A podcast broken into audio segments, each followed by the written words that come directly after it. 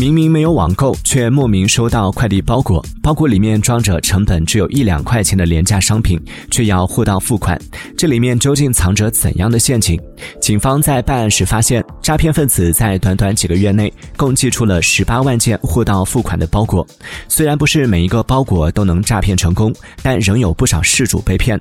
警方也提醒大家，不要轻易的签收可疑的货到付款快递。如果发现是骗局要主动向公安机关举报并提供有关线索。